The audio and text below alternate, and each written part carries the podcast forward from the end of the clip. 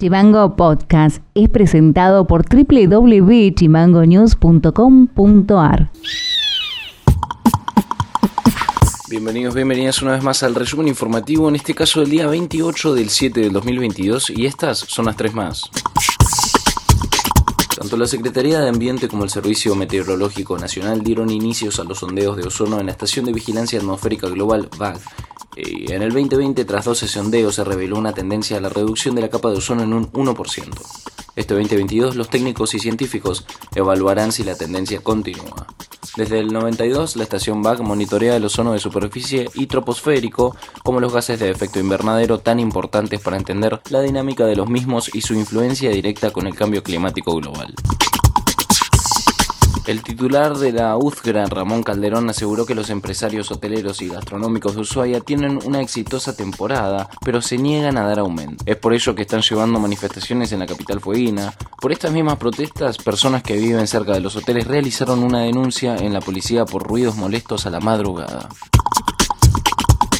En declaraciones radiales, el abogado Federico Rauch aseguró que las medidas de modificación de tarifas de energía no es aplicable para Tierra del Fuego ya que en el ítem dice subsidio zona fría va a seguir estando porque está fijado por ley. La factura no va a cambiar para el residencial. También dijo que la cooperativa y la DPE rigen por un cuadro tarifario provincial y en la factura no aparece ningún subsidio, es decir que no pueden sacar nada porque no está aportando nada. Y aseguró que se ha dicho a todo el país que era necesario llenar el formulario ante el tema de perder el subsidio, pero no es así. Y hoy se entiende bien por qué no se aclaró que no era necesario llenar el formulario.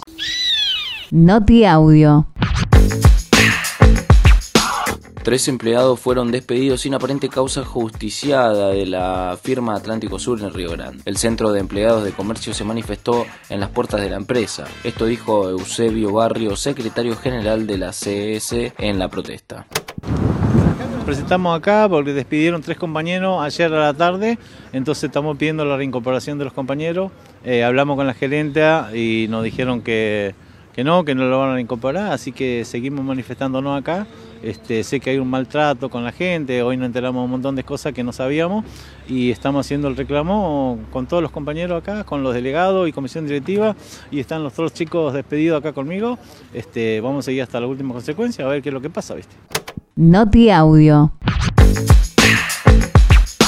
El Ministerio de Salud de la provincia confirmó que la primera semana de agosto arribarán las vacunas pediátricas contra el coronavirus del laboratorio Moderna. En los próximos días se detallará el cronograma de vacunación. Así lo informó Lulu Villa, jefa de programa de inmunización de la provincia va a estar disponible en todos los centros de salud y en el hospital modular y eh, va a ser por, por orden de llegada, por demanda. De última, cada uno tiene que comunicarse previamente con el centro de salud, por ahí capaz que justo en ese horario tienen algún los días miércoles, por ejemplo, en los centros de salud en, tienen horarios específicos para vacunar pero eh, va a ser por orden de llegada y siempre con el carnet de vacuna de calendario, así se ve si necesitan eh, aplicar alguna de las vacunas porque se pueden administrar. Hay muchos chicos que por ahí tienen el calendario atrasado y los adultos también aprovechar para vacunarse para las vacunas de los adultos, doble adulto, la vacuna triple viral para el sarampión,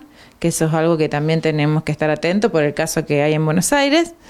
Así que eh, sin turno en los centros de salud, siempre se recomienda que llamen antes para consultar y en el hospital modular eh, todos los días menos los jueves a la tarde.